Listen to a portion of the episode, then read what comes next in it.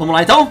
Estão todos apostos? Bem, a, a vontade é grande, né? Ah, de ficar dormindo. Nossa, eu tô com É que a gente sono. tava no passado, não quer dizer nada. que. Não quer dizer nada, É. não. Vamos lá, começando mais um Zenit Podcast, o seu podcast de desbravadores, onde a gente tem aqui o objetivo de desbravar a palavra do Senhor. E a palavra do Senhor, ela merece ser desbravada com toda todo o garbo e elegância, com toda a excelência que nós possamos exercitar, né? Porque somos desbravadores e é isso que a gente faz.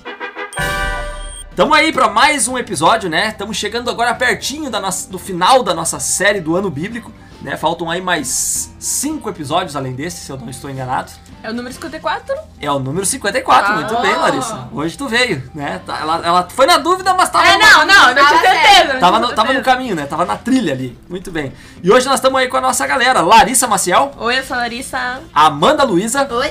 o Christian Barbosa E aí? e a Luísa Batista. E aí? Hoje nós não temos a pres- presença do Johnny, né?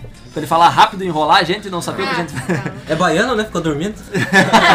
Ba- Baiano, bem perto da Bahia. bem perto da Bahia, né? Sabe o que eu acho que ele não leu? O Cris falou a verdade. acho que ele não leu. Desculpinha pra não. Olha aí, Johnny, agora tu vai ter que se explicar no próximo episódio. Estamos aguardando aí pra ver qual vai ser a tua desculpa. Bom que hoje a gente não grava dois, né? É verdade, porque quando grava um- a gente grava dois, né, Luísa? Fica duas semanas sem aparecer no episódio daí. É, agora a gente tem o retorno, a saída de um É, retorno do outro. exatamente, um vem, o outro. é, Eles vão. Eles Tá vão- difícil ficar completo, É. né? Mas esse é o preço que se paga por ter um time, né? Por ter uma É. equipe. E a frase do dia é: se você não pode ajudar, atrapalhe. O importante é participar. Mas enfim. Livro de hoje é o livro de Hebreus. Quem foram os Hebreus? Os caras. Pausa, pausa pra você da Larissa. Foram os caras aí, né, Larissa? Os caras aí. Os hebreus, pessoal, eram basicamente os nossos os judeus, né? E quem escreveu a carta aos hebreus? Não sabemos, desconhecido. Não Autor, sabemos. Foi um anônimo aí, né? Autor- Provavelmente foi Paulo, né? Você afirma isso? Você tem provas? Eu falei- Onde tá escrito? Eu falei Eu provavelmente. quero prova. Quero prova. Prova- minha mesa. Provavelmente quer dizer que talvez tenha sido, com quase toda certeza, mas que a gente ainda tem uma certa dúvida. Qual é essa dúvida? É que não dizem par nenhuma. Que Então é a Wikipedia? É aquilo, né? Na dúvida, chuta o Paulo. Na, na dúvida vai Paulo. Foi mais da metade foi ele, né? é No Novo. Testamento, então, na dúvida é Paulo. É, a linguagem, né, de, de Hebreus é muito semelhante à linguagem de Paulo. Eu, fiquei- eu confesso pra vocês assim que eu fiquei analisando até. Pá, será que foi Paulo mesmo? Será que não foi? Porque sempre o Paulo se identifica, né? Ele vai, vai dizendo assim, não, aqui Paulo falando, não sei o quê. Ai, não tem o prefácio e saudação. Não tem, né, prefácio saudação. No Não, final também, tipo, o Paulo que- sempre fala, ah, abraço, estou orando por Exatamente. você. Só que aí foi o que me fez faz- ah, achar que talvez tenha sido Paulo, porque no final ele é bem parecido com o que Paulo normalmente faz, né? Não, olha, estou mandando o Timóteo. E ele, ah, citou Timóteo é porque conhecia, né, a galera ali. E pra quem que essa carta foi endereçada? Aos hebreus. A gente lembra dos hebreus que saíram do Egito, mas e os hebreus atuais aí? Assim, quando eu comecei a ler, eu pensei que eu tava pensando que ah, era provavelmente um povo que já tinha um conhecimento mais aprofundado da, de Jesus, da palavra e tudo mais. Uhum. Porque ele fala sobre os assuntos que tu olha nas outras cartas, assim, que é, é mais raso do que o assunto que ele tá falando aqui nessa carta, né? Quando a gente vai olhando assim a, a estrutura, né? Paulo ele. ah, Paulo, ó, de novo, eu vou nessa, né? Porque a gente tá acostumado a ser. Paulo ele escrevia, não sei o quê. O anônimo. É, a carta ela apresenta assuntos, como a Larissa falou, que tem um direcionamento maior para quem já tem uma certa experiência com os costumes judaicos, vamos colocar dessa maneira, né? Principalmente por falar sobre o santuário, a figura do sacerdote e tudo mais. E é um livro bem complexo, né? Uma carta bem complexa Bem, que bem não complexo. é qualquer pessoa que entende. Grande coisa, estudando qualquer um sabe. Se você vai colocar um assunto para uma determinada pessoa, você usa os contextos em que ela tá inserido, né? E daí talvez venha essa questão do alimento mais sólido que a Larissa colocou ali, né? Que, que fosse o que a carta tentasse transmitir a eles. Olha, por mais que vocês tenham conhecimento, tá na hora de vocês partir um pouco uma, uma coisa um pouco mais profunda, né? E também parece que eles sabiam bastante sobre o, o Antigo Testamento, né? Ah, Porque com depois, certeza. Depois ele vai falar ali dos heróis da fé, né? E ele não dá, tipo assim, ah, ele diz, tipo, o que eles fizeram, mas ele não Uhum. dá todo um contexto, ele não dá a história deles, né? Porque em outras cartas, ah, Paulo, que a gente sabe que é Paulo aqui, ele fala sobre uma- um contexto maior, né? Ele dá mais detalhes e tudo mais. Como é que começa a carta dos Hebreus, assim, pra gente se situar num primeiro momento? Começa falando que Deus ele falou por intermédio do filho dele, de Jesus. Muito bem, a revelação de Deus, né? O que, que é uma revelação? Não sei. É algo que tava coberto. Não, tá certo? É isso mesmo. Falou brincando, mas é isso mesmo. É descobrir algo que estava misteriosamente encoberto, né? Seja de uma forma literal ou não. E a revelação de Deus, ou seja, quando Deus ele quer se manifestar, sair dos mistérios, digamos assim, que envolve ele, a principal forma de fazer isso foi através do seu filho. E o seu filho é Jesus. A primeira temática abordada no livro de Hebreus, ela é na verdade o tema central da carta, a figura de Jesus, dizendo que a revelação de Deus então ela se manifesta através do Filho, e o Filho é Cristo. É aquele que morreu por cada um de nós. Mas antes de morrer, tem, tem uma outra, uma- um outro caráter aí dessa figura, né? Na criação? Ah, claro. A cri- Tudo faz sentido. Deus ele se revelou a nós através do Filho de uma forma muito mais pessoal, podemos dizer assim, mas ele já, desde o princípio, ele esteve conosco, né? Lá na criação, a gente percebe, a gente vê, a gente já falou sobre isso, a figura do Criador, ela era uma figura triuna, onde estavam ali presentes Deus Pai, Deus Filho e Deus Espírito Santo. Então nós notamos dessa maneira que Jesus ele já se manifestou ao ser humano desde o princípio, desde a criação ele já vinha se manifestando, né? E essa é a figura de Cristo que é apresentada na carta aos Hebreus.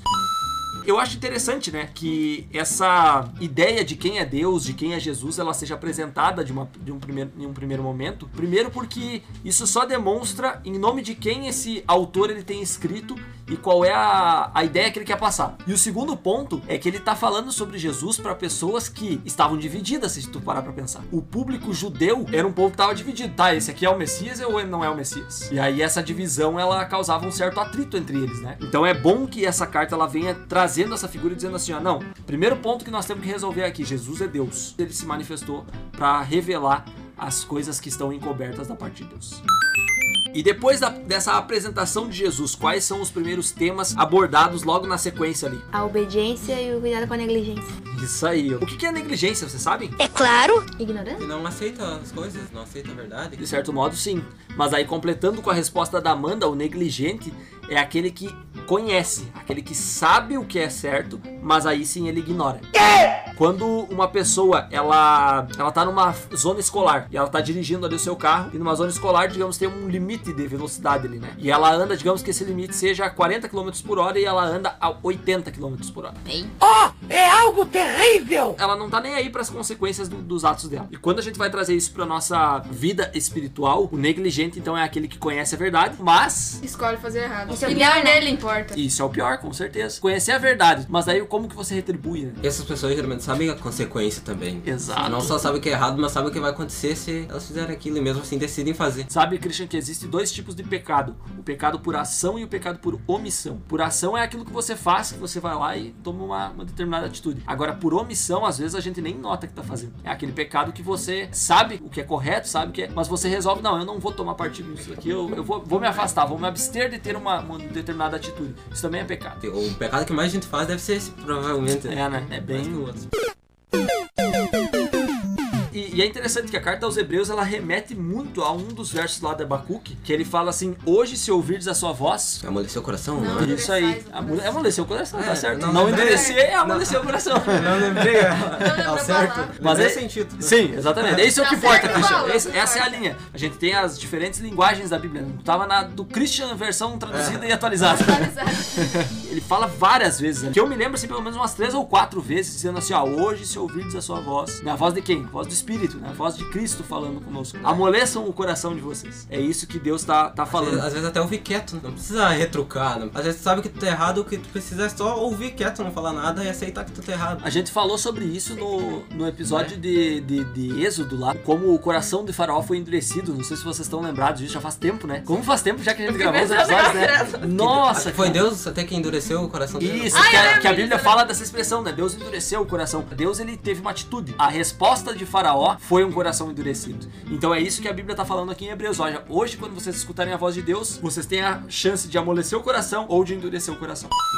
Hoje é tempo de salvação. Não existe nenhum tempo mais importante do que o hoje. Você tem o tempo da tua vida para que Jesus volte. Viver como se Jesus fosse voltar daqui uma hora. Exatamente, sabe? Com a convicção de que Cristo tá voltando e de que isso tem que fazer diferença na minha vida. O que é difícil, né? Mas tem que tentar. Muito difícil, por quê? Porque a gente se distrai com esse mundo, sabe, Larissa? Exato, exato. A, a gente se, se distrai com esse mundo assim, ó, a- com o nosso trabalho, com as nossas, com coisas que são sim importantes, mas que não têm importância eterna. E a gente permite que essas coisas que têm importância terrena, elas roubem a cena daquilo que é mais importante para a eternidade. Eu acho que a gente tem que fazer isso a ponto de ser natural esse, esse Isso. ficar esperando, sabe? E daí tu fica pensando, ah, tem que ficar pensando nisso toda hora. Não, você tem que fazer como se fosse natural. Tempo de salvação.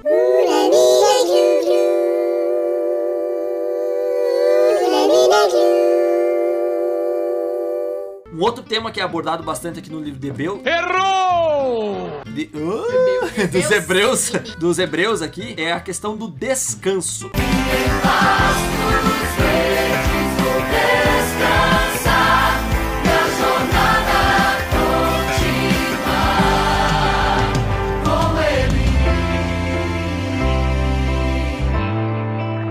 É importante a gente descansar ou não é? Demais. Muito É, bom. né? É um dos remédios naturais. Isso, muito bem, Amanda. Um dos oito remédios naturais, o descanso. E é um... Acompanhe a série dos domingos especiais. Olha aí, ó. Ah, merchan Muito da- bom, Mas quando sair já vai ter acabado. Não, mas nós vamos fazer o seguinte, assim, ó, tá gravado lá no canal do YouTube Adventista Santo Ângelo. Fica gravadinho Ah, é lá a verdade. série dos oito remédios naturais que tá acontecendo a cada domingo na nossa igreja, né? E você é convidado a assistir. A gente vai fazer uma- um postzinho aí no- nas redes sociais do clube, convidando você pra acompanhar essa série. Você pode ir lá e assistir os temas que já aconteceram. É um tema bem importante e vale a pena acompanhar. É só pra quem não quer gastar dinheiro com remédio. Olha, só é, exatamente, é, só- exatamente. E aí, Canal tá- Adventista Santo Anjo. Agora vai encher, vai mil lá na. Exatamente, porque a gente tem tudo isso, audiência. Eu diria pra vocês que hoje o descanso, pra mim, é uma da- um dos oito remédios que mais faz falta. Mentiroso! Como faz falta um bom descanso, cara? A Por gente noites- vê pela tosaneira. É, exatamente. faz, faz muita falta quando a gente não dorme direito, a gente fica ranzinza, a gente briga, a Ah, gente. eu também. Sabe? É. Eu durmo duas horas a menos que eu costumo dormir já fico. ah. E o descanso aqui que a Bíblia vem falando, ele a gente às vezes remete só pra isso que a gente comentou, né? A questão de dormir uma boa noite de sono é fundamental, é importantíssimo pra tua Raríssimo. vida. né? O quê? É raríssimo. Raro. É raro conseguir Raríssimo. dormir uma noite boa assim? Mas umas 8 horas, assim, não lembro mais como é que é. Não lembra mais. Amanda? Ah, Sério? Já, Amanda? Como é que é? Já faz Já nessa tua 84 idade anos. aí, tu tem o quê? 16, Já 17, faz. Amanda? Já fazem 84 anos. 84 anos, por quê pra tua vida? Não, de coluna, minha coluna tem É, 84 mais, anos. mais ou menos. É, mas a gente sempre pensa na questão só do, do descanso, né? De deitar, no, deitar em berço esplêndido e dormir, né? Ou se não, sentar numa cadeira, levantar as perninhas e deu, né? Aproveitar. Mas a Bíblia ela vem mostrando aqui que o descanso vai bem além disso. Tem dois tipos de descanso aqui que Hebreus vem tratando que são descansos que a gente às vezes não se toca. Um é o sábado. E o sábado é uma porção de tempo. Cara, quanta gente eu conheço que questiona às vezes, ah, mas o sábado, tu não pode fazer nada no É sábado. bem isso, né? sempre, é. É sempre. É, o- é o dia do não pode, né? Tu não pode fazer Exatamente. nada no sábado. E é isso é uma coisa que a gente tem que aprender. O que que eu faço no sábado? Hoje, no Globo Repórter. Eu abstraio de fazer coisas que naturalmente eu faria durante a semana. Não é pra ser um dia ruim, né? É pra ser. Ah, aquilo que tu falou no clube, ó, quando a gente for fazer um acampamento, no, tu estava estudando a classe de líder, isso. Quando for fazer um acampamento, qual que é pra ser o melhor dia, o dia mais marcante? O sábado. E não é pra ser um peso, né? Isso é uma baita lição pra quem é líder de explorador, né? Chega sexta-feira, vai, acampamento ou Campolina. Chegou sexta-feira, o pôr do sol. Sexta-feira eu vou pra casa visitar, meu amor. Galera, agora acampamento em luto. É mentira, é mentira, o sargento não deixou. Não pode fazer nada. Para não, tudo. cara, não. Tem que ser o dia mais legal do acampamento, sabe? Tem que ser o dia que, que que a dia. galera diga assim, poxa, como foi bom o sábado, eu não queria que acabasse. Sabe? De tão bom que foi. É, ele é só diferente. Ele é só diferente. E o que eu tava comentando é como tem gente assim que pergunta, né? Bah, bah eu não, não consigo parar. Parece que não tem descanso. É uma pessoa que tá toda hora trabalhando, tá toda hora correndo, fazendo alguma coisa. Cara, como essa pessoa ia ser mais feliz se ela tivesse o sábado. E abstrair tudo isso aí que ela tá correndo durante a semana inteira, sabe? Eu fiquei pensando, agora eu vou fazer mais um merchan aqui. Hoje nós estávamos assistindo ali ao meio-dia é, um dos episódios do The Chosen. A gente tá assistindo agora a segunda temporada. E tem uma, um dos episódios que conta, que mostra ali a- o milagre onde Jesus foi lá e curou o, o paralítico, o tanque de Bethesda. E Jesus foi lá e curou ele no sábado. E os fariseus ficam assim, cara, como assim curou no sábado? Em vários momentos, né? Exato, várias coisas. Curas Jesus. no sábado e daí Jesus, fica. isso aí no Shabá. E daí os discípulos na série, eles até fazem uma pergunta pra Jesus. Senhor, ele podia ter esperado mais alguns minutos pra passar o sábado, mas por que que o senhor escolheu? Não, porque já fazia muito tempo que ele tava precisando desse descanso.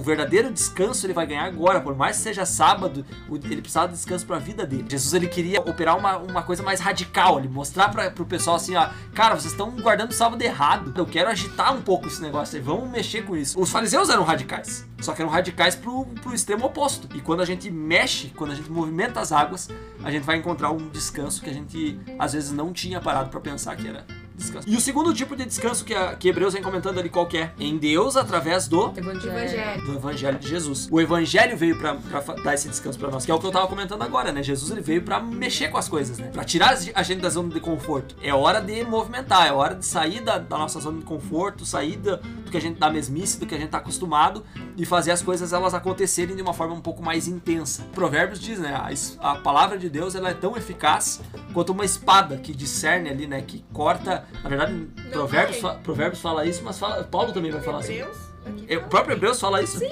Hebreus 4,12. Então era aí, daí que eu tirei. Beleza.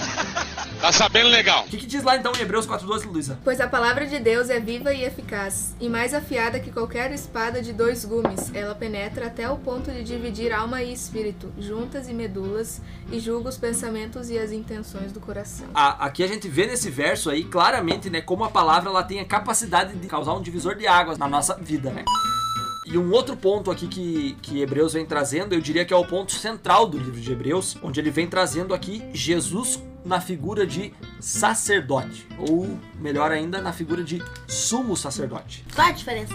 Qual a diferença do sumo sacerdote e do sacerdote? Eu re- devolvo essa pergunta pra vocês. O miserável é um gênio. Eu, eu lembro da função, mas. Pois então, qual, É que era, isso? qual que era a diferença das funções? O sacerdote era o que entrava só no lugar santo. Perfeito. O sacerdote entrava no Santíssimo. Isso, e o que, que ele fazia no, no lugar santíssimo? Ele fazia a exortação dos pecados. Que era uma cerimônia. Divino. De- em quanto tempo acontecia? De quanto em quanto tempo acontecia essa cerimônia? Ai, não lembro. Era anual. Era anual, só uma De vez um no um ano. Ah, vá, é mesmo? O sumo sacerdote era o único que tinha essa ligação direta, digamos assim. E tinha que estar puro, né? E amarradinho, e amarradinho. amarradinho. Se ele morresse, Já puxa, já manda puxava. Isso aí. Pois é, não, não lembro se teve algum, algum exemplo assim que, a- que a Bíblia dá de, de momento que eles tiveram que puxar pela cordinha, não. Mas é igual aquela história, se tem plaquinha, tem história, né? Se tem cordinha, se tem Verdade, cordinha, Larissa. tem história. Verdade, Larissa. Se tem verdade, cordinha. Tá respondido, acho, né, Amanda? O sacerdote, então, ele tinha uma função que era o serviço direto do, do santuário, e inclusive existiam ma- vários sacerdotes, não era um sacerdote só, Era né? um serviço Agora, diário, era- o sumo sacerdote era um camarada específico. Uma figura de sumo sacerdote, ela precisava da cordinha, né, Larissa? Precisava porque era bem possível que em algum momento pu- pudesse ter que ser puxado de lá de dentro. Ah, agora, a figura de Jesus como sumo sacerdote, será que ele precisaria dessa cordinha aí? Porque ele era puro. Ele é o ser mais puro que existe. Foi, né? é e sempre será. Ó, muito bom, Luísa. Frase É. de defeito, bota no caminho. Isso aí. Bota na barraca, né? Bota no barraco também. Tem três aspectos aqui que eu gostaria de chamar a atenção para Jesus como sumo sacerdote. Jesus, ele ocupou essa função. É até louco a gente falar isso, né? Jesus, ele era o cordeiro e ele era o sumo sacerdote. Ele era o cordeiro que precisava ser sacrificado para expiação dos pecados e ao mesmo tempo ele é o sumo sacerdote. Ele tinha a função de ligação direta do povo com Deus. A gente já disse isso em outros episódios, né? Porque antes o povo falava com o sumo sacerdote, o sumo sacerdote falava com Jesus. Agora Essa- a gente tem a oportunidade de falar diretamente com ele. Isso aí, por quê? Porque Jesus tá lá do ladinho de Deus, né? Aqui nós tínhamos, por exemplo, no lugar santíssimo, vocês lembram lá quais eram os, os utensílios do templo que tinha lá dentro do santíssimo? A arca. E em cima da tampa da arca, vocês lembram o que que tinha? Shekinah. O Shekinah, muito bem, que é o quê? É a presença de Deus? Isso aí, a presença de Deus, a representação da presença da glória de Deus. Lá no santuário celestial, vocês acham que precisa da representação? Não! Deus tá ali. Então Jesus ele tem acesso direto ao Pai. Jesus ele ocupou essa função de sumo sacerdote porque ele é o único capaz e digno o suficiente de ocupar essa função no santuário celestial. E o santuário, ele tem uma ligação direta com a obra de salvação. E lembrando que o santuário terreno, ele é uma sombra daquilo que foi mostrado, né? Lembram lá quando Moisés recebe as orientações, né? Ele recebe uma frase que Deus diz assim, olha, faça conforme o modelo que eu vou te mostrar. Aonde que tá o modelo? No céu. E lá no céu a gente tem que lembrar, não acontecem as mesmas cerimônias da mesma forma como acontece aqui. O que tinha aqui era só uma sombra do santuário celestial. Por exemplo, o incenso, o altar de incenso que representa as orações, né? Ali era representado de uma forma física, né? Como um aroma suave. Mas as nossas orações, elas chegam até o céu, não dá pra visualizar isso, né? De uma maneira, assim, a oraçãozinha subindo assim, como uma luzinha, chega lá, é, Bem louco. não, não tem isso, mas ela acontece de uma forma espiritual e extremamente simbólica dentro do santuário celestial.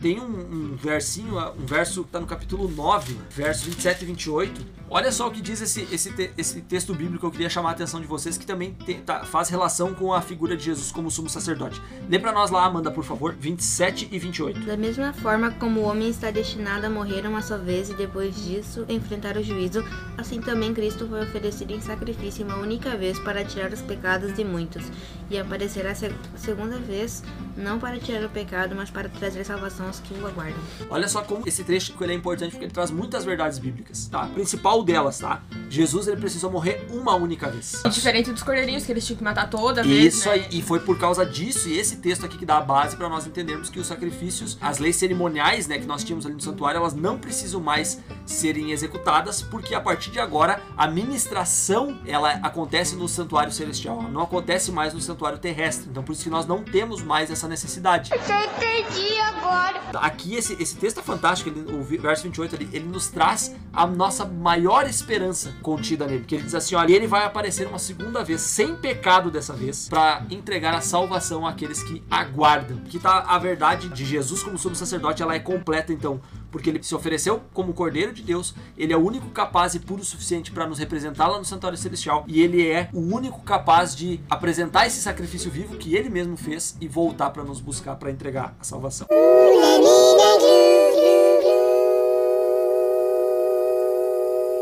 No decorrer do, do restante da carta, é comum né, que, que a gente encontre aí, como são cartas, vários conselhos do autor aos seus destinatários aí, de coisas que eles devem seguir aí, conselhos para que eles se tornem cristãos melhores, vamos colocar dessa maneira. E um dos conselhos que ele vem comentando ali, a Larissa já, já tinha colocado lá no início do, do nosso episódio, vai falando sobre o alimento. Eu fui feito pra comer. Qual era o tipo de alimento que o autor vem colocando aí na carta aos Hebreus, que ele diz que os destinatários eles estavam tendo e como era para eles se alimentar a partir de agora? Só o leitinho, né? Só mamar, né? Ele relaciona, né, com uma criança, né, que uma criança ela recebe leite, né, então, ah, e quando ela cresce, ela fica pronta, né, daí pra receber o alimento sólido. E é a mesma coisa com a gente, né, a gente começa com o leitinho, e aí depois a gente cresce e, e aí tá pronto pra receber coisas ah, mais aprofundadas. Perfeito. Se bem que tem uns aí que até, que até hoje gostam do. Se deixar, estavam estavam de mamadeira aí, né? Que loucura. Às vezes a gente se acomoda espiritualmente, né? A gente se acomoda espiritualmente e quer ficar só, só na mesmice. Vou dar um exemplo pra vocês, a questão dos estudos bíblicos, por exemplo, no clube. Quantas vezes, todo ano a gente estuda, às vezes, o mesmo. mesma coisa. Mesma coisa, estudava, né? E aí, pensando nisso, a liderança da, da igreja como um todo, do, do MDA, né? Do Ministério dos Bravadores e Aventureiros, vem pensando agora nos estudos mais elaborados, nos estudos mais é, diferentes, apesar da temática ser a mesma, para que os bravadores eles não fiquem 5, 6 anos no clube estudando sempre a mesma coisa da mesma forma. Então eles têm tentado enviar coisas diferentes, estudos bíblicos diferentes, para que a gente consiga estudar a Bíblia de uma maneira um pouco mais rebuscada, um pouco mais aprofundada. E a gente também não tem que querer ficar sempre no mais básico, né? A gente tem que ir atrás do, do mais profundo, né? Porque é igual na escola, a gente vai, a gente vai crescendo, vai Fica sempre na primeira, na primeira série, né? No primeiro É. ano. Daí não tem graça, né? E daí, conforme a gente vai crescendo, vai, vai- Não que vai ficando mais difícil, mas o nível vai aumentando porque você também tá crescendo. E é a mesma coisa com a nossa parte espiritual. Começa com uma continha de mais, daí vai e bota uma raiz quadrada. Dali um pouco tá fazendo só conta com número, com, É, com, com letra, né? Então não tem mais número nas Eu sou contas. português, matemática. Daqui pra frente é só pra trás. E tu sabe, Cristian, que eu, eu acho que eu tinha uns colegas no, no colégio que eles. Eu acho que eles gostavam realmente de ficar na, no- na mesma série, porque eu passava lá, eles continuavam lá, depois passava anos assim, e eles ainda estavam lá. estavam na mesma. Sabe? A gente já tava lá. se formando, tinha os colegas que estavam ainda No não. quinto ano, É, né? mais ou menos. Quinta série. Que coisa. Barbudo. Exatamente. Trabalhando na. O que, que tu fala da vida? Eu sou aluno da quinta série. A professora tava quase passando para não ver mais a cara. Exatamente. Se quiser chegar a ser alguém, devore os livros. E aqui veio uma lição também pra gente como, como liderança de desbravador, né? As classes, elas estão aí pra isso, por exemplo. A gente não pode ficar a vida inteira na classe de amigo. Não, mas essa é muito fácil mesmo. Faça outra mais difícil. Tem que seguir a classe de companheiro, a classe de pesquisador, chegar na classe de líder, né? E também como líder entender quando a pessoa tá pronta, né, Pra receber o alimento mais sólido, né, Isso o aí. mais aprofundado. Porque às vezes tu- a pessoa tem um conhecimento Já raso. quer despejar também é, o avançado, né? tudo, Também não é né? por aí. Ou a pessoa acabou de se batizar e aí tu quer botar tudo em cima da pessoa, né? Não Ou é a assim. própria pessoa quer pular a fase. É, Quer saber exato. tudo, que nem o pastor, você entra na igreja. Aí é bem importante. Pular fases é algo bem perigoso aí na nossa vida espiritual e na nossa, enfim, na vida como um todo. E uma, uma das maneiras pra gente se alimentar de uma coisa mais sólida, da gente ter um crescimento espiritual mais intenso, é o incentivo mútuo, que Hebreus vem tratando ali também no capítulo 10, por exemplo. Ele vem falando ali ah, sobre a questão de nós incentivarmos uns aos outros. É importante, ainda mais porque eu acredito que seja mais fácil quando você, por exemplo, ah, vai estudar com outra pessoa. É muito mais legal você ter o incentivo da outra pessoa ali junto. Ainda mais porque te motiva também, né? A estudar e fazer as coisas juntos. Às vezes tu não tá muito no ânimo, mas a pessoa Mas daí a pessoa tá, chega, né? bora! Daí tu vai meio obrigado, acaba fazendo, É, tipo, exato. normalmente as coisas. Isso aí. E essa é a importância de nós congregarmos com os irmãos, né? Hebreus vem falar sobre isso. Olha, não deixem de congregar com os irmãos de vocês. O próprio Paulo andava em um grupo, né? Exatamente, sempre tava no meio de um grupo, sempre tava no meio do fervo, né? Sempre tava no meio do tendel, né? Só pra se incomodar. E aí eu puxo um verso que a gente já, já viu lá em Eclesiastes, agora eu não vou errar, é Eclesiastes mesmo,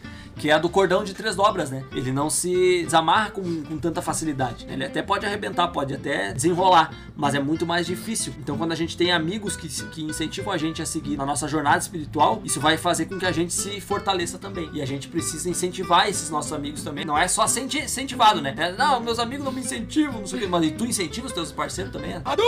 Uma das coisas também que Hebreus vem falando, que é bem importante a gente fazer uma referência, é a questão da nova aliança. O que, que é essa nova aliança que Hebreus vem falando e que às vezes causa tanto alvoroço na comunidade cristã, porque uns têm uma interpretação, uns dizem que essa nova aliança é uma forma que Jesus estabeleceu da gente ser cristão a partir de agora, que aboliu um monte de coisa do passado. Como que a gente entende essa nova aliança que Hebreus vem trazendo aqui, no, principalmente no capítulo 10 ali? Acho que ela não veio pra abolir as leis, mas pra reforçar as leis na, as leis na cabeça, né? No coração daquelas pessoas. Tanto que falam, né, que o Espírito Santo ia colocar as leis no coração e escrever na mente.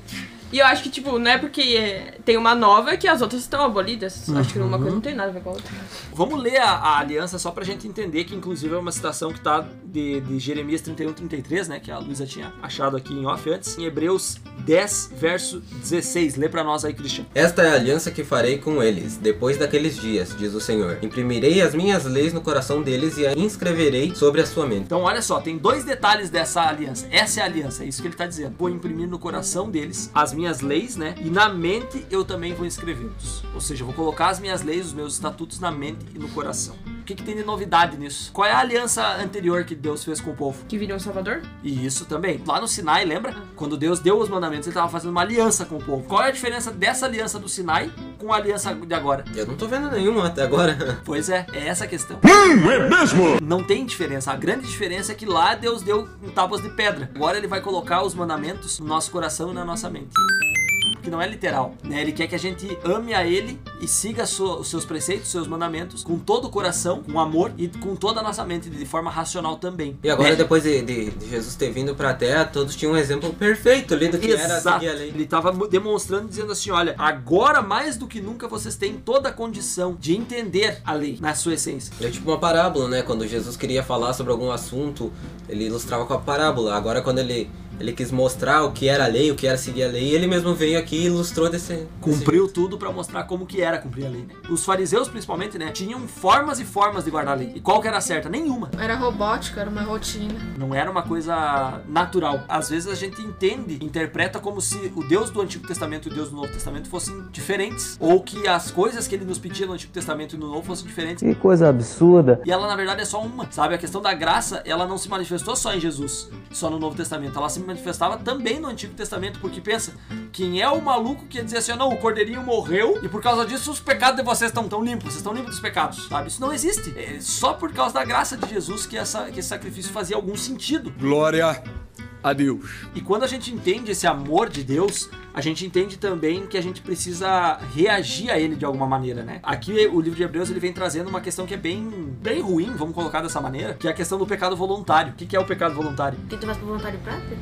Pecado voluntário é quando você sabe que você tá pecando e que você já tem o conhecimento que aquilo é errado, mas você faz mesmo assim. Faz o mesmo Não seria então pecado consciente? Sim, Isso. exatamente. Extremamente pecar consciente. conscientemente. Qual que é o problema, na verdade, disso? Você peca contra o Espírito Santo, que é o pior tipo de pecado que pode ter. Que não tem perdão. Não tem perdão. Isso. É que, na verdade, ali o verso 26 ele explica, ele fala sobre isso. Não de uma forma direta, como a gente tá colocando aqui, mas ele, ele deixa claro, na verdade. Lê, manda, pra nós mesmo. É, Hebreus 10, 26. Continuarmos a pecar pecar deliberadamente depois que recebemos o conhecimento da verdade, da verdade, já não resta sacrifício pelos pecados. O sacrifício que Jesus fez é em vão, por isso que é um pecado contra o Espírito Santo. Porque o Espírito Santo tá tentando nos convencer que nós estamos errados e nós estamos assim, não, tá bom, eu sei que tô errado. Eu sei que Jesus sacrificou. Mas eu, eu sei que Jesus sacrificou por mim, mas eu quero continuar. Daí Deus não tem mais o que fazer por nós, porque ele já fez tudo. E a gente Tá, mas continua assim, ó, nessa. e se tu peca porque tu não consegue, tipo, tu não, não tem domínio próprio suficiente pra, Que virou um vício. porque pra tu- mudar? Tipo, tu tá tentando, mas tu não consegue. Tu tá mesmo assim pecando contra o Espírito Santo. Mas essa é muito fácil. Faz outra mais difícil. Depende, tem uma, tem uma linha tênue nisso que tu tá comentando. Vamos, vamos por partes, assim, ó. Você tem consciência do teu pecado Tá. e você tá tentando lutar contra ele. Você tá aprisionado do teu pecado. Vamos pegar um exemplo das drogas, por exemplo. Você tá ali viciado em droga e tal, e você tá tentando lutar contra as drogas, tá tentando sair, mas volta e meio você cai. Não é o pecado contra o Espírito Santo. Porque você alimentou isso antes, mas você tá tentando lutar contra isso. Você tenta. Mas o pecado ele te, te enraizou tanto que vai ser muito mais difícil você sair. É uma luta que você ainda está tendo. Vai ser muito mais difícil você sair. Agora, o pecado contra o Espírito Santo é aquele que você diz assim, ó, né? Eu sei que tô errado, eu sei que eu tenho que lutar contra, mas eu não quero lutar contra. Entendeu? Eu não quero tentar mudar, eu não quero lutar, eu não quero vencer, eu quero nada, perder, cara. eu quero ser derrotado. É assim. Como você é burro. E Hebreus, pra pra fechar o nosso livro de Hebreus, aqui o episódio de hoje, ele vem trazendo ali no- nos capítulos finais algumas coisas que são bem interessantes, que são os exemplos de como a fé ela pode ser usada num nível máximo, eu diria assim. Que é a famosa galeria dos heróis da fé do capítulo 11 de Hebreus. São chamados os heróis da fé, soldados de Jesus, levando a toda a humanidade a verdade, a luz. Quando a gente escolhe lutar contra o pecado, escolhe lutar contra aquilo que nos aprisiona, que nos faz mal, nós estamos seguindo o exemplo dessa, de personagens que mostraram que isso é possível quando se anda ao lado de Deus. Quais personagens que chamam a atenção de vocês e que vocês gostam bastante do exemplo dessa galeria dos heróis da fé aí? Pra mim chama bastante atenção ah, Noé, que ele foi avisado sobre uma coisa que ele nunca nem tinha visto, que é muito difícil de imaginar e que se falasse hoje pra gente ficar, o quê? Como assim? e mesmo assim, ele entrou numa missão de anos e muitos anos só na fé, confiando em Deus que ia dar certo, que ele ia ser salvo. Eu vou trocar o meu, falei que ia falar de Sansão. falei que ia falar de Sansão, vamos falar de, de Jó. Tu não de Moisés? Pode crer. Pois é, pra te ver, Mudou três Eu vezes? falei, eu falei bem bobeando aquela hora. Tava escrito aqui Moisés. Deu. Vai lá, Cristian. Eu acho que Jó, pra mim, assim, é o que teve a história mais chocante, assim, que tu lê na Bíblia, assim, tu olha que ele tem tudo, tem tudo pra dar errado aquilo, mas ele consegue reverter e, claro, com a ajuda de Deus, ah, fazer com que isso dê certo. Todo mundo tava contra ele, os amigos dele, a mulher dele tava contra ele, ah, todo mundo pedindo pra ele abandonar a Deus, mas mesmo assim ele foi ao contrário de todo mundo, ah, brigou contra todo mundo pra permanecer fiel a Deus, mesmo com tanta dificuldade na vida dele. Eu gosto bastante de Abraão, que ele é considerado o pai da fé, né? Ele foi Pá, se tem um lugar- herói da. Esse é o, Esse tá é top, o né? top. top herói da É, fé. acho que foi o que ele mais fala aqui, mais versículos da Galeria da Fé sobre Abraão. Ele foi pra um lugar que ele nem sabia, ele nem sabia pra onde ele ia ir, e ele foi de acordo com a vontade de Deus. E eu também gosto bastante de Raab, né? Ela não, não conhecia nada, ela teve creu numa coisa que falaram lá pra ela de na hora assim, e ela foi lá e creu. Ah, é, é fantástica essa história desses personagens. E tu, Amanda? José, porque José ele fez menção ao êxodo dos israelitas do Egito e deixou instruções acerca dos próprios ossos, sem saber se iriam ser cumpridos ou não. Mesmo ele não podendo vivenciar pra ter certeza. Tem um personagem que eu gosto bastante também que é Gideão, né? Deus ele chega com uma mensagem específica pra Gideão e, fa e fala pra Gideão assim: ó, lembre de quem você é. Em resumo, é isso, a história de Gideão pra mim. Lembra quem você é, você não é qualquer um. Você é o, o guerreiro valente, né? Não é um cara que tem que estar aqui escondido dos inimigos do povo. Tem uma missão muito importante pela frente e desafiadora. O final do livro de Hebreus vem falando sobre alguns deveres que a gente, que a gente tem como cristãos. E eu achei bem legal usar essa palavra deveres, porque um dever não é algo que você negocia, é algo que você precisa cumprir. Qual que chamou a atenção de vocês ali? O que me chamou a atenção foi que a gente nunca deve se esquecer de fazer o bem. Porque muitas vezes a gente pensa, né? Ah, porque a salvação é individual, eu preciso me preocupar só comigo mesmo. Ah, é um baita erro. É, um baita erro mesmo. Ah, eu preciso fortalecer a minha fé. Claro, a gente precisa fortalecer a nossa fé. Mas a gente também tem que pensar nas outras pessoas. Levar o conhecimento que a gente tem, mesmo que seja pouco. Mas levar pra outras pessoas pra ajudar elas a crescer com a gente. Ah, eu peguei no versículo 10 que ele fala pra gente ser eh, hospitaleiro e que foi assim que algumas pessoas acolheram anjos. E isso é muito interessante e muito legal de se pensar. Tipo, imagina você tá ah, hospitali- hospitalizando, não, né? Hospitalizar um anjo, dar uma bofetada no anjo. Vai pro hospital, miserável. Mas daí tu pensar, será que você já deu um soco Olha aí. Não, acho que não. Peraí. Acho que não. Eu acho que eu ia tomar um do anjo daí. Hospedando um anjo. Imagina, tipo, você hospedar um anjo. Então, muito legal. Então, a gente deve sempre ser hospitaleiro com as pessoas. Amandinha. Eu gostei da parte que o diz que o casamento deve ser honrado por todos sem exceção nenhuma e que o leito conjugal deve ser conservado porque ele tem que ser puro e porque, porque Deus vai jogar os imorais adultérios no final. Ah, eu peguei o verso 9 que fala sobre não se deixar levar pelos diversos ensinos estranhos, que seria, como a gente já falou em episódios anteriores, ventos e doutrina. As fábulas da velha Gaga. Isso aí. Exatamente. Isso aí. É, caduca. Essa aí nunca mais a gente vai esquecer, né? Que nós temos que se fortalecer na graça e não se deixar ir por leis terrenas. Maravilha. E eu gosto bastante do verso 7, um verso bem, bem conhecido, inclusive é um dos versos preferidos do meu amigo aí, Pedro Paz. Né? Um grande abraço aí pra ele. Esse verso ele fala sobre, sobre como a gente deve lembrar e zelar pelos ensinos dos nossos líderes, né? E respeitar, considerar atentamente a vida e o ensino dos líderes que nos precederam, né? Os líderes que nos instruíram, que nos ensinaram, que nos conduziram até aqui. Para que a gente possa ter em mente, né, que pessoas antes de nós já percorriam a carreira da fé e que a gente deve continuar com esse legado até que, até que Jesus volte, né, para poder ensinar outras pessoas também. Ah, isso é muito interessante se pensar, né? Que a gente tem que ser um líder que possa ser lembrado pelas outras pessoas, né? Pra dar Isso exemplo. aí. Bom, galera, chegamos ao final do livro de Hebreus, do episódio de hoje do livro de Hebreus, né? Com muitas lições, com muito, muito aprofundamento da palavra. E agora falta pouco aí pro final da série do ano bíblico. E até aqui o Senhor tem nos abençoado. Vamos seguir agora para as nossas lições finais? Vamos lá então, começando pelo Christian.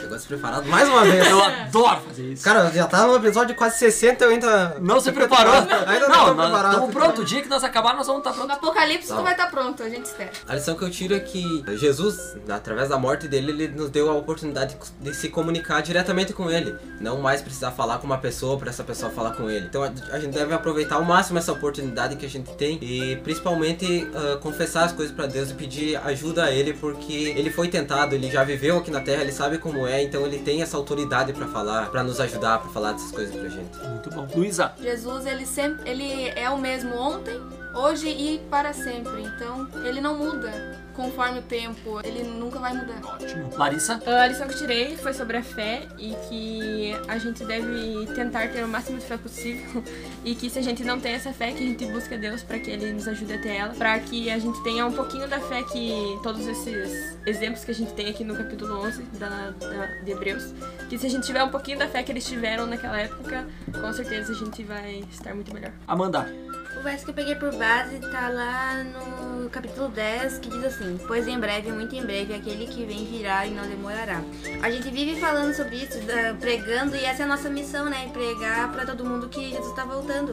E além da gente ter, que fortalecer a nossa fé, a gente tem que também se preparar pra quando esse dia vir, a gente esteja pronto pra ir pro céu morar com ele. fantástico. E eu complemento essa tua lição, inclusive, Amanda, dizendo o seguinte: é, a minha lição principal, que ficou para mim, principalmente Hebreus aí, é na verdade uma citação de Abacuque, que ele- onde ele diz assim: Hoje, se ouvirdes a sua voz, não endureçais o vosso coração. Hebreus fala muito sobre isso, usa muito essa citação, porque exatamente todo esse contexto que vocês comentaram aqui, da questão da fé, da questão de Deus ser imutável e tudo mais, vem direcionando para nós entendermos que Jesus está voltando, como a Amanda falou. Por Jesus estar voltando, eu preciso entender que hoje é o tempo em que eu preciso me voltar a Deus e buscar obedecê-lo, buscar amá-lo, buscar ter uma relação, um relacionamento com ele. Porque só dessa forma, só desse jeito é que nós vamos conseguir encontrar, é que nós vamos conseguir atingir o zênite espiritual, o ponto mais alto da nossa espiritualidade, que é ao lado desse Deus que nós tanto amamos e que nós tanto aguardamos. E esse é o nosso desejo para que você, nosso querido ouvinte, também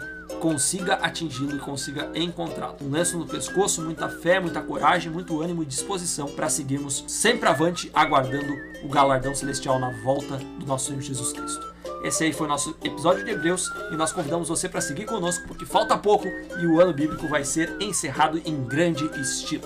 Grande abraço para você e fique com Deus.